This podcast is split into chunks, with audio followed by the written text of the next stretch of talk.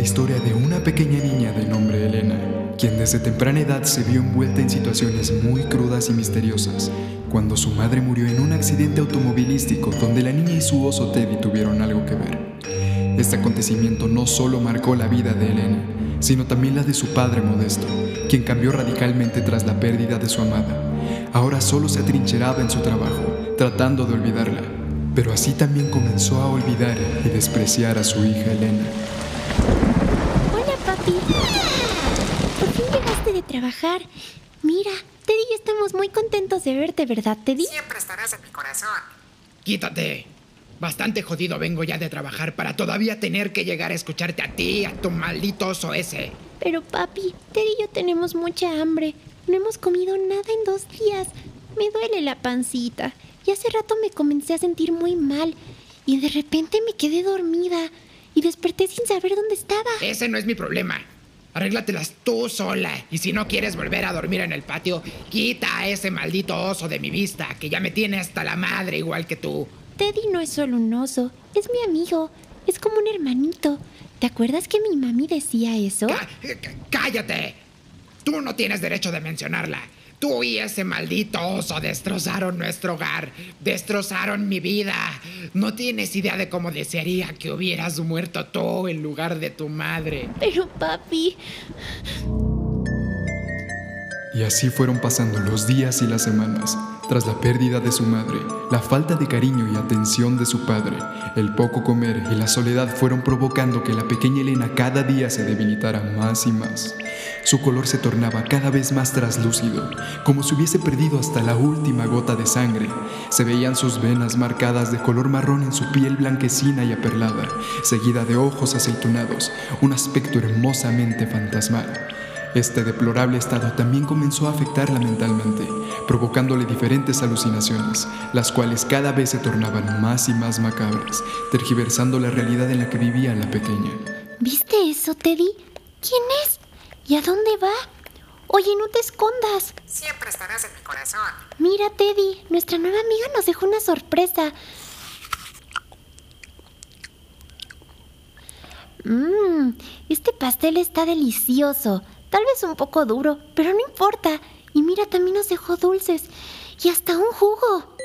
Sin embargo, la comida que Elena engullía no eran más que objetos viejos tirados en el piso.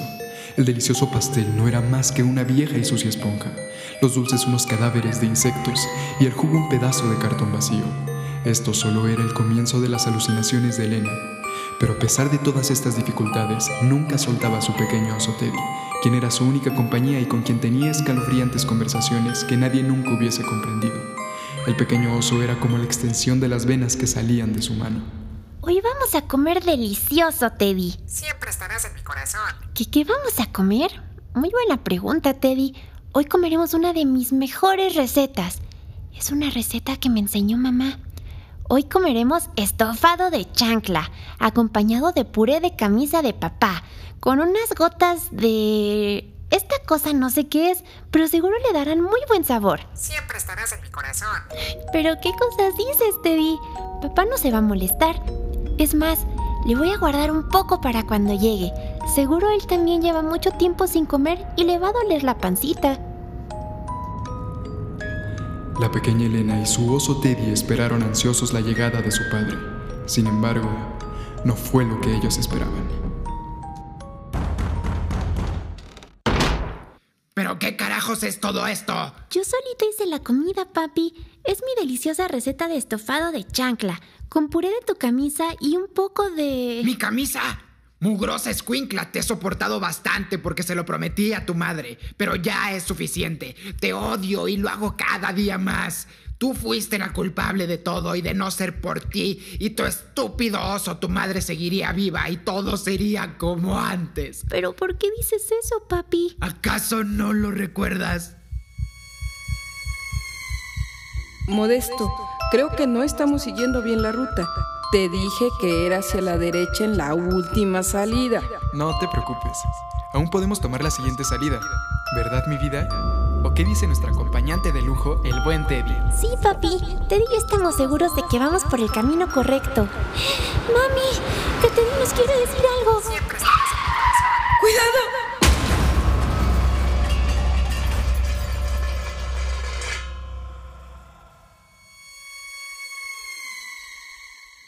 Pero papi, Teddy solo quería decirnos que tuvieras cuidado, que podía pasar un accidente. Lo que sucedió no fue un accidente. Fue tu culpa. Nada habría ocurrido de no ser por tus estupideces. No digas eso, por favor, papi. Lárgate de aquí. Papi.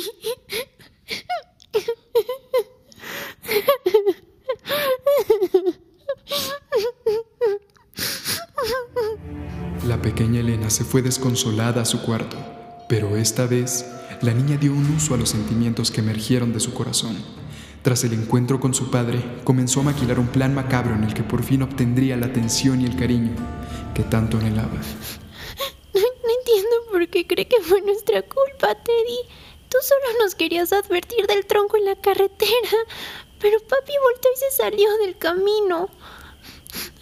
Siempre estarás en mi corazón. Lo sé, Teddy, lo sé. Pero yo también le extraño mucho. Y me duele que mi papi ya no nos quiera como antes. Se me acaba de ocurrir la mejor idea de la historia. Ya sé qué podemos hacer para que papi nos vuelva a querer como antes. A partir de hoy, papi se quedará siempre con nosotros, Teddy. A eso de las 12 de la noche, Elena, acompañada de Teddy, puso en marcha su plan. Caminó hasta el cuarto de Modesto y abrió cuidadosamente la puerta. Con paso sigiloso se colocó a un lado de la cama. Permaneció inmóvil por casi una hora, observando a su padre. Sus ojos aceitunados brillaban por el reflejo de la luna y parecían aún más grandes. Se preguntaba por qué lo odiaba de esa forma, anhelando las risas y el cariño que le tenía antes. Se subió al buró.